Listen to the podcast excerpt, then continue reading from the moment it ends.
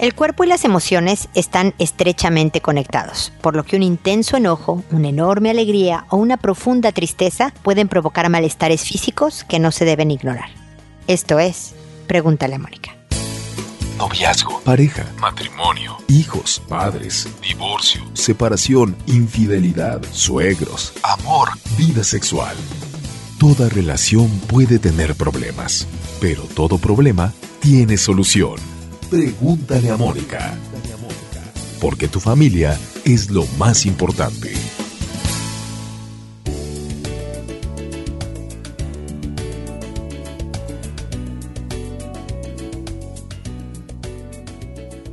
Bienvenidos amigos una vez más a Pregúntale a Mónica. Soy Mónica Bulnes de Lara, como siempre, feliz de encontrarme con ustedes en este espacio que ya tiene más de 11 años de vida. Está empezando eh, o ya muy cercana de la adolescencia, a ver cómo nos va cuando seamos adolescentes en el programa. Espero que no haya crisis ni berrinches, pero bueno, ya saben que los invito siempre a suscribirse sin ningún costo a mi programa a través de iTunes, de tal manera que ustedes puedan recibir eh, los nuevos episodios cuando salgan, eh, los reciban automáticamente en su celular si tienen una aplicación de podcast que es así como se llama técnicamente mi programa es lo que es, es un podcast. Y también pueden inscribirse, no, bueno, no inscribirse, seguirnos en redes sociales, Facebook, Twitter, Instagram, LinkedIn, Pinterest, YouTube, eh, tenemos muchas formas de estar cercanos para que me puedan hacer sus consultas, para que puedan tener alguna idea que les ayude en su vida. Y desde luego mis dos libros y el tercero que espero que salga este año, ya les contaré cuando esté en formato digital para el resto del mundo, en formato de papel. Yo me imagino que será en México y en Chile, como siempre salen mis libros. Así que espero oír de ustedes por mucho, mucho tiempo más, porque ustedes son quienes construyen este programa.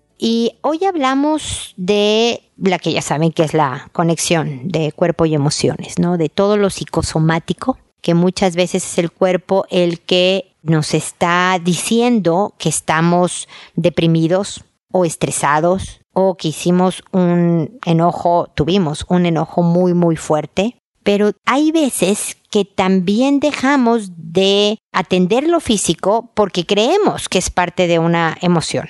¿No? Es decir, fíjate que me ha dolido la cabeza todos los días, es que estoy estresado. Y entonces nos las llevamos a aspirinas por seis meses, ¿no? O cada vez aspirinas cada vez más fuertes o no analgésicos cada vez más fuertes, pero sin atender lo físico primero. Es muy bueno saber que estamos conectados emociones y cuerpo, de tal manera sobre todo para tomar alguna acción, porque ya cuando sientes en tu cuerpo algo que tiene una raíz emocional, dolores de estómago, dolor de cabeza, ronchas en el cuerpo, insomnios, apetitos voraces o falta de apetito, todo este tipo de cosas. Tu cuerpo te está diciendo atiende lo emocional.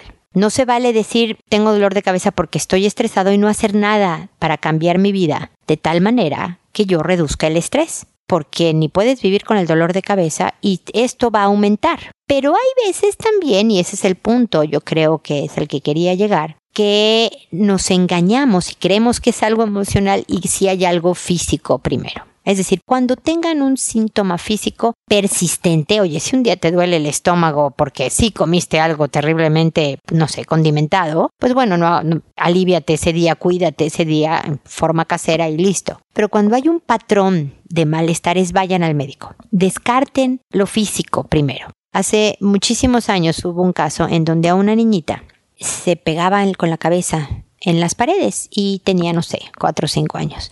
Y los papás decían que era cuando estaba haciendo pataletas y cuando y quería llamar la atención.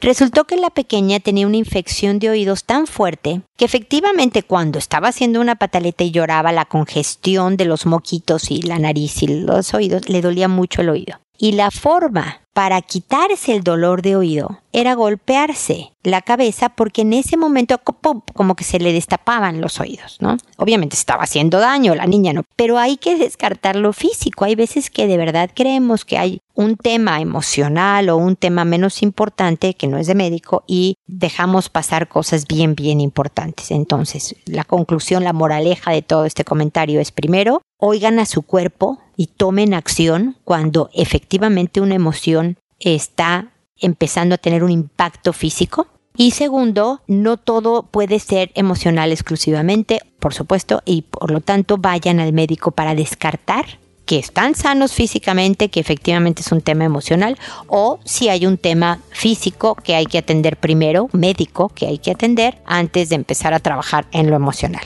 ¿Ok? Este es el comentario inicial. Voy con sus consultas. Ustedes saben, les cambio el nombre a todo mundo para eh, cuidar su anonimato. Los contesto por orden de llegada y contesto en audio porque mi idea es que quien no me escribió, pero está en un problema similar, puede encontrar alguna idea que le sea útil al escuchar mi respuesta a quien me consulta. Por eso no escribo directamente las respuestas a, sus mensajes por Facebook o por correo o así, sino que lo hago en audio porque mi, intención es llegar a mucho más gente con alguna idea que pueda servirles, ¿ok? Y entonces empiezo con Candela que me dice, Mónica, un mundo de salud, abrazos y muchos éxitos. Un abrazo con mucho cariño. Quisiera preguntarte qué se puede hacer en una relación donde la suegra está tratando de desbaratar el matrimonio de su hijo. Te cuento rápido. Mi suegra fue una madre ausente y poco afectuosa con sus hijos. Desde que me casé, ella hacía de todo por humillarme y lastimar a mi familia biológica porque ella quería para sus hijos compañeros con alto nivel económico. La vida dio vuelta, ellos perdieron su poder económico y sus bienes, y aún con todo, desde hace 30 años ellos recibieron ayuda únicamente de mi familia. Ella descalifica a los esposos de sus hijas y ya una se divorció. Últimamente ha estado muy agresiva conmigo cuando los visitamos. Me platica de cuán exitosos son sus sobrinos, algo que no es verdad. Sus amistades de ahora son los que por años han sido de mis padres y le molesta que ellos hablen bien de los míos y para finalizar estuvo insinuándole a mi marido, la hija de una de sus amigas. La chica tiene treinta y tantos años, los mismos que mi hija mayor. La chica se casó hace unas semanas y ella sigue hablándole a mi esposo de ella. A mí me parecen actitudes enfermizas. De ella el querer manejar la vida a los hijos y de él que no le pone un alto y hace todo para que ella lo acepte. Ya buscamos ayuda profesional con un psiquiatra quien le dijo que es la víctima de una madre manipuladora que busca separarnos para recibir los beneficios económicos que tiene el trabajo de mi esposo, Mónica. Lo que tenemos lo hemos logrado con años de trabajo y ahorro y ella despoja al hijo con una facilidad y él lo permite. Él sabe qué sucede, pero no logra parar. El psiquiatra dice que él tiene que hacer su papel de esposo. Hace unos días fuimos a visitarlos y ella se mostró grosera conmigo. Yo perdí educación y maneras y le contesté. Eran años de humillación. No fui grosera, pero sí la detuve. Mi esposo se puso de su lado, algo que casi nos cuesta el matrimonio. No era berrinche mío, ella se había pasado. De regreso en casa, ella habla y yo le dije a mi esposo que no quería hablar con ella. Él le dijo que yo estaba haciendo berrinche. Tomé el teléfono y le dije que no quería hablar con ella, que no era el momento. No era un arranque de soberbia la mía, ni de humildad de ella. Sabe que puede perder la mensualidad que desde 1987 mi esposo le da obligatoriamente. Mónica, ayuda. Que Dios te bendiga por todo el bien que haces. Un abrazo. Que Dios te bendiga y Santa María de Guadalupe te guarde siempre. Eres muy linda, Candela. Muchísimas gracias por todas tus, tus bendiciones y buenos deseos y tus amables palabras. Híjole, una suegra difícil es una carga por muchos años, mi querida Candela. Espero que a estas alturas del partido sepas que no la vas a cambiar. Esta es la señora que es esta madre manipuladora, chantajista, aprovechada, oportunista y egoísta. Si de verdad quiere acabar con los matrimonios de sus hijos para tenerlos con ella y recibir además del dinerito que le cae, eh, le caería más dinerito obviamente si tú no existieras, ¿no? En el, en el escenario. Entonces, esta es, pero es la mamá de tu marido, es la mamá de tu esposo, que además por haber sido como fría y ausente y demás, Obviamente para cualquier niño se vuelve bien importante la aprobación de una mamá tan desprendida y hace cosas para ganarse su atención, que voltee y le diga, ay hijito, qué lindo eres porque me dejaste el dinero, ay hijito, qué lindo eres porque... Y sabe que además tiene un tache permanente, un prietito en el arroz, em, porque se casó contigo, imagínate, tú o con cualquier otra, no importaba, ¿no? la ventaja, mi querida Candela, es que no es personal que tú o cualquier otra mujer le hubiera caído entre medio del estómago a, tu suegra, ¿no? Entonces aquí estás luchando con cosas que no puedes cambiar. Tu marido quiere el cariño de su mamá por el tiempo que le dure. Y pues si no tienes mucha suerte, le va a durar muchísimos años más. Que si ustedes terminan divorciándose, la señora habrá ganado en su lucha de alejar a todos sus hijos de cualquier pareja y te habrá dejado pues triste y despojada y... ¿No? Yo no creo que valga la pena, Candela. Creo que tu marido va a estar más de tu lado o va a estar más cercano y vas a fortalecer muchísimo tu relación si deja de ser este un tema de discusión entre ustedes. Si me has oído antes, me has escuchado cuando he dicho que aceptar algo es dejar de luchar. Aceptar que esta es la suegra que tienes, que no habrá manera de cambiarla. Porque además cuando te llama por teléfono después del super enojo, ella queda como la linda y buena, ¿eh? De que trató de conciliar, de volver a conectar contigo y tú eres la que no quieres hablar con ella, eres la mala del cuento. Te entiendo perfecto, Candela. Te llegó la, o sea, el colmo te, ¿cómo? Te llenaron la cabeza, fue la gota que derramó el vaso. Ya, no podías más, no eres de plástico. Reaccionaste educadamente pero firme diciéndole hasta aquí llegué. Pero lo peor es que todo el escenario la señora es tan hábil que lo voltea como, ay, mira, ves, yo le llamé para ya hacer las paces y porque ella no sé por qué estaba tan de malas en la casa y mira, ni siquiera quiere hablar conmigo. Entonces ella se ve como la, ay, pobrecita, mira qué mala trata Candela. Y tú, la mala del cuento. No vale la pena. No vale, tú vas a ser mucho más hábil en toda esta situación, mi querida Candela, si aprendes a torear a tu suegra si le contestas cada comentario irritante que haga con una sonrisa y con toda amabilidad, pero, ay no, señora, pero para nada, ¿qué ideas se le ocurren, eh?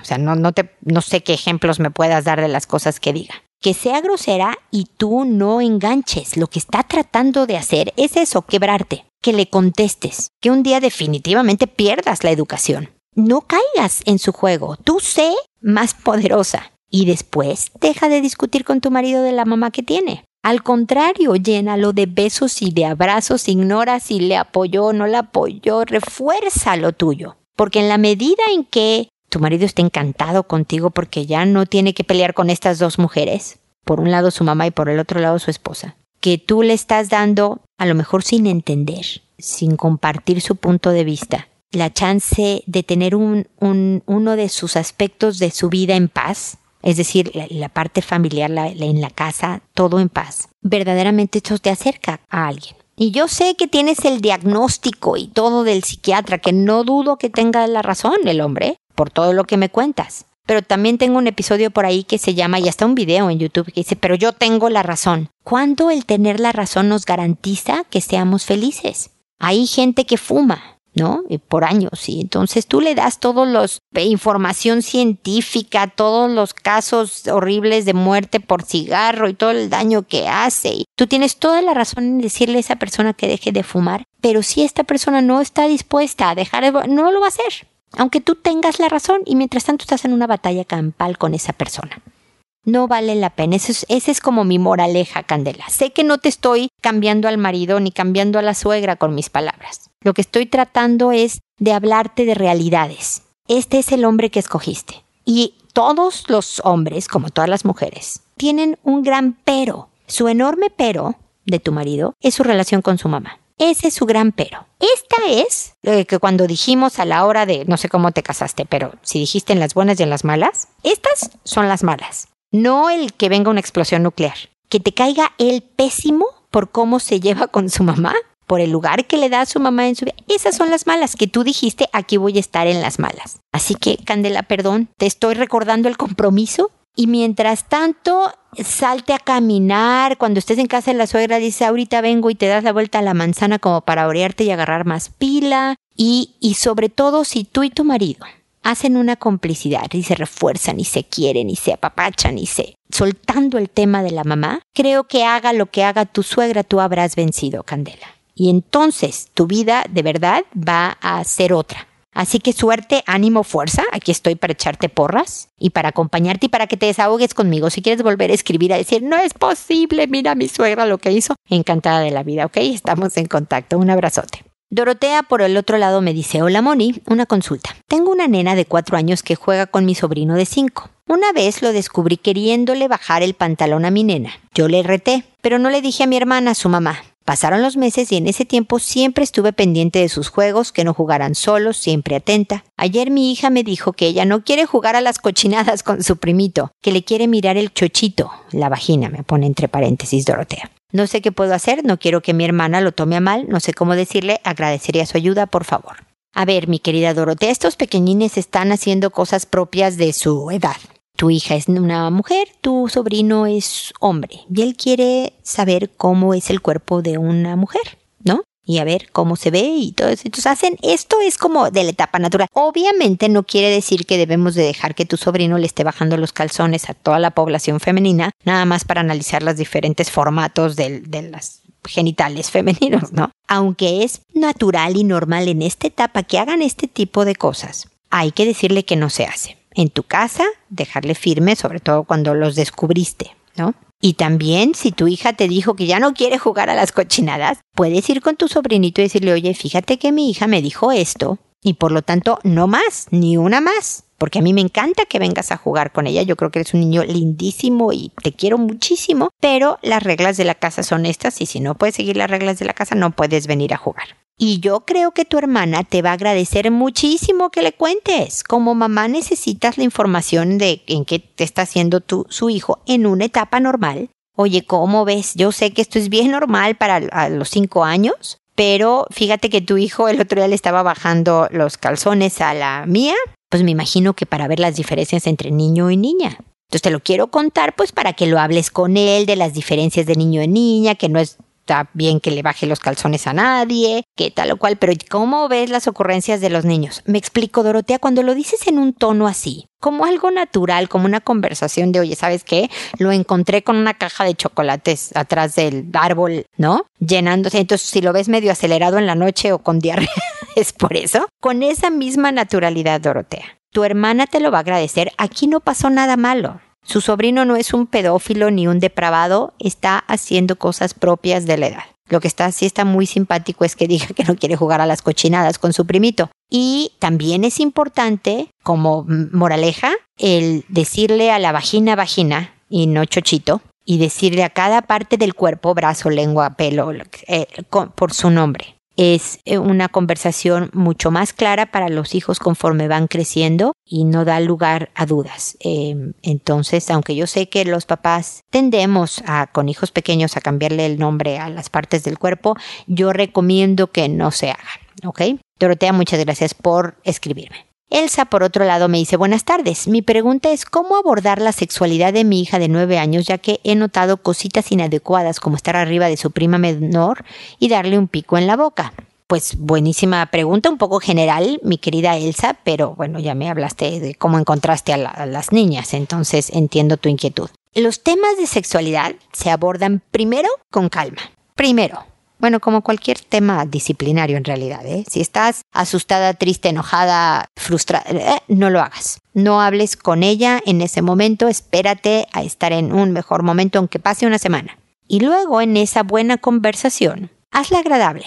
Incluso te sugeriría que pongas hasta algo que comerse, ¿no? Partas cuadritos de manzana con queso. Y, oye hija, quiero hablar contigo. Le explicas que está en la pubertad. A los nueve años empieza la pubertad y por lo tanto el cuerpo empieza a activar todas las hormonas que van a provocar los cambios físicos en su cuerpo que la van a llevar a la adolescencia. Y que por lo mismo de repente dan curiosidades de tipo sexual, como darle el beso en la boca que le diste a tu prima el otro día, o querer estar encima de ella. Pero esas son conductas inadecuadas, hija. Una cosa es la parte natural de sentir el impulso, porque tus hormonas te están jugando trampas, y otra cosa es actuar sobre este impulso. Tú vas a tener muchos impulsos en tu vida. Vas a ir a una tienda, vas a ver algo súper bonito y vas a tener a lo mejor el impulso de agarrarlo y guardarlo en tu bolsa. Pero pues eso es robar, entonces no lo vas a hacer, ¿verdad? Bueno, de la misma manera vas a sentir de ahora en adelante, que empiezas la pubertad, muchos impulsos, vieja. Bueno, yo le digo vieja a los niños, así que tú diles como les digas, Elsa. Muchos impulsos en los cuales no puedes estar actuando dando besos, poniéndote arriba de la gente. Si tienes curiosidad, pregunta. Pregúntame. Feliz de la vida hablamos del tema. Si yo no sé del tema, lo investigamos juntas. Si tienes un impulso tremendo, haz alguna cosa para distraer a tu cuerpo y a tu mente. ¿no? Canta una canción, date la vuelta a la manzana, brinque y salta, oye música, métete a la regadera con agua fría, acércate a un adulto para que se te quite la tentación de hacer algo. Porque esto no es prudente a los nueve años. El tipo de dar besos es cuando uno es más grande en una relación de pareja, cuando tienes novio o novia. O sea, la gente adulto o, jóvenes más bien, porque los adolescentes no son adultos, eh, tienen una relación y entonces dan besos en la boca. Tú no me ves yendo al supermercado dándole besos en la boca a gente que no es nada mío. Y esta, aunque es tu prima, no es una relación de pareja. Entonces no hay por qué darle besos en la boca. me explico el sal, le das todo el repertorio, pero con calma, con buen humor, no le estás regañando, porque lo que quieres es que sepa que puede preguntarte. Que si ahora no dice nada y dice, ay mamá, qué asco, ¿cómo vamos a hablar de estos temas? Porque si reaccionan los hijos, los temas de sexualidad dicen que guácala. A lo mejor dos días después llega y te pregunta algo o hace un comentario al respecto y puedes tener otra pequeña, corta conversación al respecto. Y así le vas también inculcando tus valores. Porque sí, porque no, cuando sí, cuando no, todo el contexto en el que tú quieres que tome en cuenta para cuando sea grande y escoja a su pareja definitiva. Entonces, Elsa, espero haberte sido de utilidad y que sigamos en contacto. Faustina, por otro lado, han visto qué creativa me he puesto con los nombres de repente. Bueno, claro que hago trampa porque me voy a internet y busco nombres para variarle un poco al asunto. Faustina nos dice buenas noches, espero pueda recibir ayuda. Tengo un niño de 7 años que desde pequeño dice que su color favorito es el rosa. Le gusta jugar con muñecas. En la escuela solo se junta con niñas y hace unos días se disfrazó de princesa y se pintó los labios. Tratamos mi esposo y yo de tomarlo de una manera tranquila, pero en esta ocasión mi esposo lo regañó mucho. Él dice que le gustan mucho las niñas, inclusive le escribe cartas de amor a una compañera, y dice que es su novia. Hace unos meses lo descubrí con un primo de nueve años tocándose y hoy diciéndole a su hermano de cuatro años que lo toque o le pegará. Estoy preocupada y confundida, ayuda por favor. Mira, a los siete años este jovencito apenas está en formación lo que está haciendo no indica que vaya a ser homosexual, que vaya a ser transgénero. Es un niño que está explorando el universo para entender quién es él y quiénes son los demás. Pero tiene cierta atracción. Muchos niños se llevan mejor con niñas. Hay muchas personas, hay mujeres que solo tienen amigos porque se llevan mejor con hombres que con mujeres y viceversa, ¿no? Hombres que se llevan muchísimo mejor con las niñas y se juntan nada más con ellas la tranquilidad que me dices que habían tenido tu esposo y tú me parece la mejor eh, estrategia. El regañarlo porque se disfrazó de princesa y se pintó los labios no tiene ninguna utilidad. Lo que quieres, Faustina, es que el hijo se sienta cómodo para decir las cosas que dice. Y ustedes no promuevan un lado o el otro, me explicó. No regreses tú de una tarde de compras y, ay, mira, hijo, te compré puras camisetas rosas. No, no promuevas una cosa. Si es el color favorito, pues cuando vayan y le compren, pues le compran rosa. Pero también luego otro día le compras una verde y otra azul. Mi hija, por yo creo que un año, yo no sé por cuánto tiempo, porque tengo fotos y fotos y fotos de ella vestida con el vestido de Tatiana. Tatiana es una cantante mexicana, o era, creo que ella se retiró hace muchos años, cantante infantil. Y su vestido era rosa fuerte y tenía una estrella y lentejuelas. Y bueno, Mariana, mi hija, no se lo quitaba y había que casi casi lavarlos, secarlo y volvérselo a poner porque la niña se pegaba la lavadora esperando que ya estuviera listo, ¿no? Hasta que se desintegraba, yo tuve que buscar otro para y luego ya después del segundo creo que se le pasó el entusiasmo y ese es mi punto, mi querida Faustina. Puede que esta etapa pase, pase. Y tu hijo de repente le deje de gustar el rosa y ahora sea intensamente enamorado del verde o del morado o del fuchsia, no sé. Pero lo que sí no debe de permitirse es que amenace a su hermano con pegarle si no lo toca y que el primo de nueve años lo estén, se estén tocando. Por la diferencia de edad, el, el, primo no está abusando de él, también es parte de una experimentación, es más de cuatro años que uno lo toma como un abuso entre una persona y otra, cuatro años de diferencia de edad. Pero eso no se hace. En la casa no hay exploración sexual en menores de edad ni en adolescentes, por supuesto. Imagínate que los encuentres, ¿no? Con la novia en la cama, tú un día que regresaste de trabajar, pues no. Entonces les, pero acercas al primito y acercas a tu hijo y si no les se los dijiste, aunque hace unos meses los descubriste, cuando sea pertinente, ¿saben qué? Estaba pensando en las reglas de la casa los quería sentar porque los descubrí. Ustedes saben que esa, esa vez los regañamos y demás. Quiero nada más que quede claro que en la casa ese tipo de acciones no. Y te sientas después con tu hijo de siete y le dices, no puedes pedirle a tu hermano que te toque. ¿Tienes alguna duda? Me preguntas a mí o a tu papá. ¿Quieres que investiguemos juntos? Pero siempre en un tono como he dicho en este episodio, ¿no? Amable, abierto, tranquilo, que diga, ah, con mi mamá y mi papá puedo hablar de estas cosas. Y al de cuatro años le dice, si tu hermano te vuelve a pedir que lo toques, me avisas. Tú nada más me avisas. No te preocupes, no voy a regañar a tu hermano porque hay veces que ocultan la verdad los hermanitos bien lindos para que el otro no salga raspado en el asunto, pero sí es algo que no debe de suceder y entonces tenemos que estar con cuidado. Entonces le dices al de cuatro años, me avisas, ¿ok?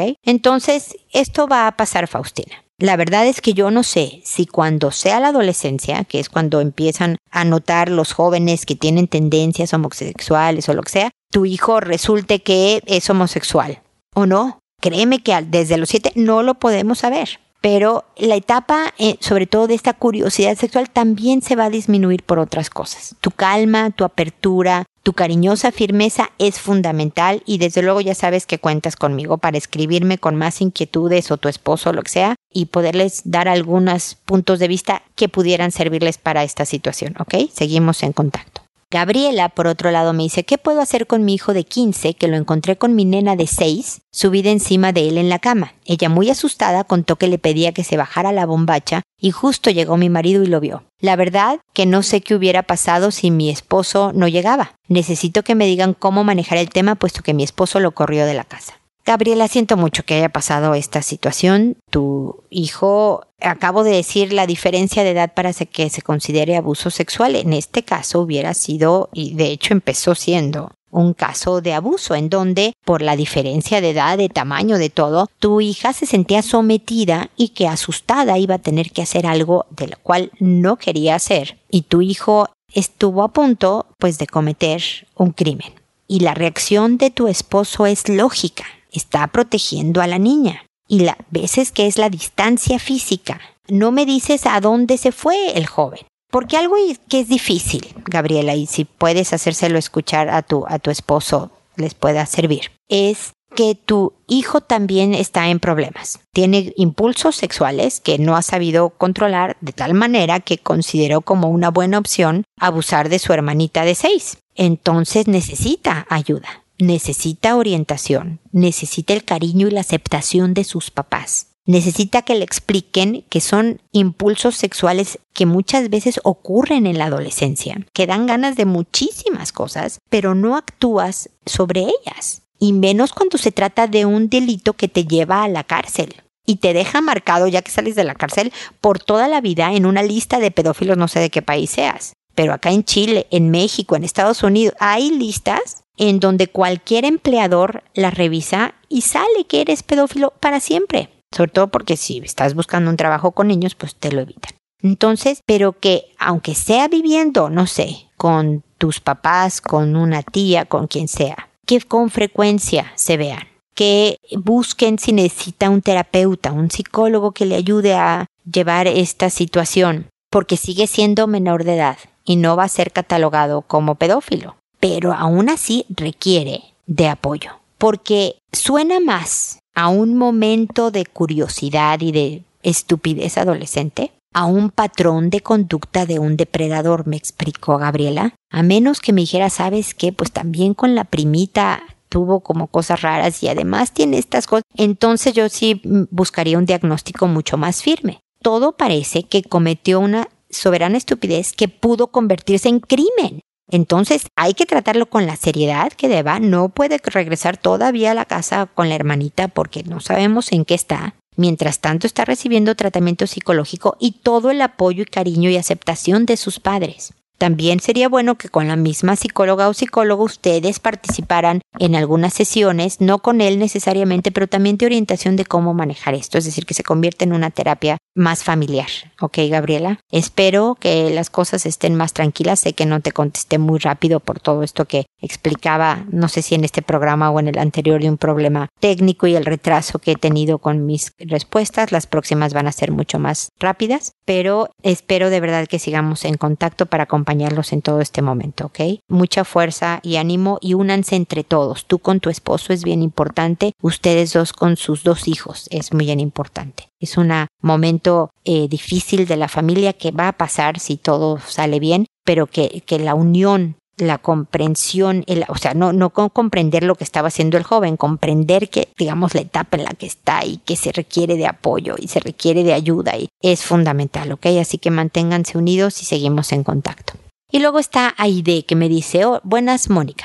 Es la primera vez que consulto. Mi gran preocupación en este momento es mi hijo adolescente de 14 años. Es un buen estudiante pero muy solitario. Pasa mucho tiempo conectado a Facebook. Últimamente tiene ideas suicidas y lo he descubierto viendo pornografía. No sé cómo manejar esto. Soy soltera y trabajo para mantener mi pequeño hogar conformado solo por nosotros dos. No tiene contacto con su papá y de verdad estoy desesperada. No sé cómo hablarle, cómo hacer para que él haga amigos y deje todas esas ideas que tiene últimamente. Espero atienda mi consulta, espero su respuesta y asesoría. Gracias. de yo lo primero que tengo que hacer es disculparme si me he tardado en responder. Bueno, con todos ustedes, ya estoy aquí y voy a estar más presente por si me quiere seguir escribiendo. Definitivamente cualquier joven de 14 años con ideas suicidas requiere de un apoyo psicológico, porque todo lo demás que me dices, que es solitario, es un tema de personalidad, de pocos hay gente que es de pocos amigos, hay gente introvertida que no habla de inseguridad o de trauma, es nada más una forma de ser. Que pasa mucho tiempo conectado en Facebook es el dolor de cabeza de todos los padres de familia. Mi segundo libro habla de cómo entender y formar adolescentes en la era digital.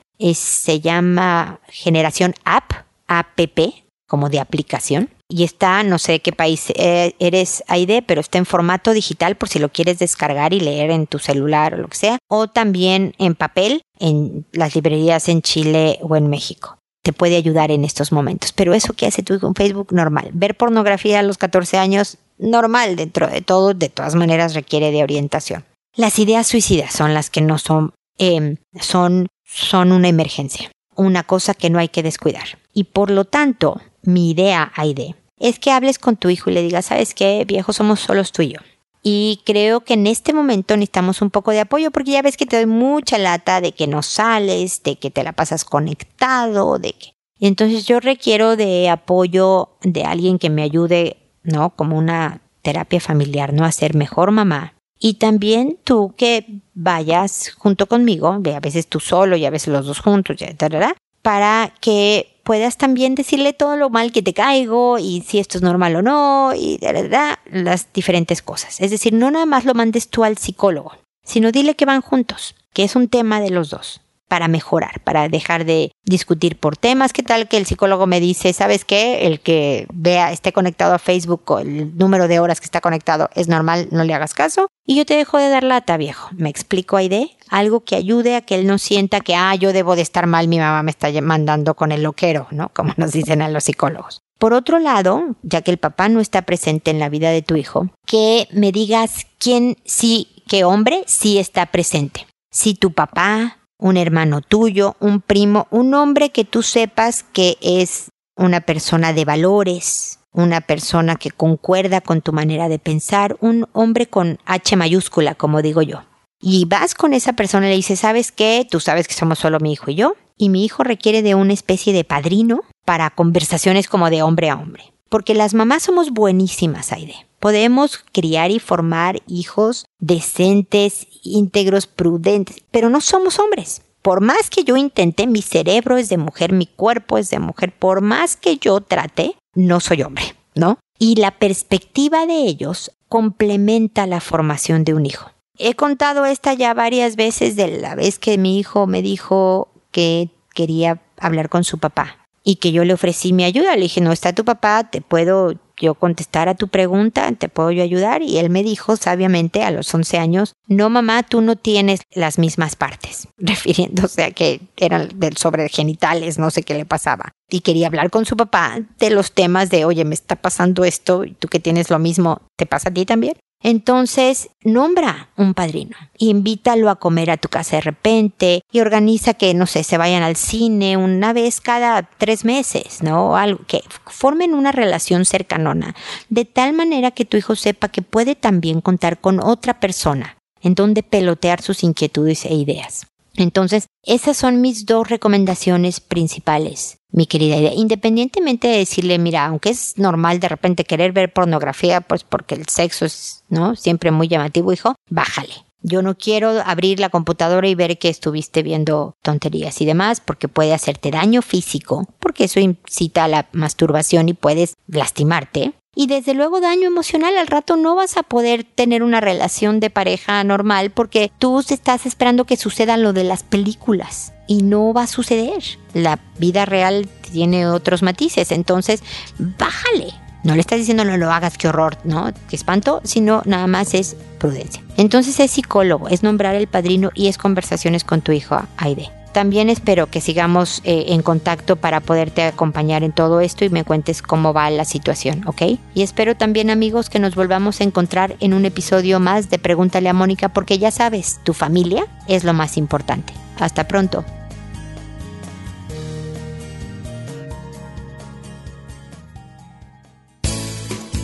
¿Problemas en tus relaciones? No te preocupes, manda tu caso, juntos encontraremos la solución www.preguntaleamónica.com. Recuerda que tu familia es lo más importante.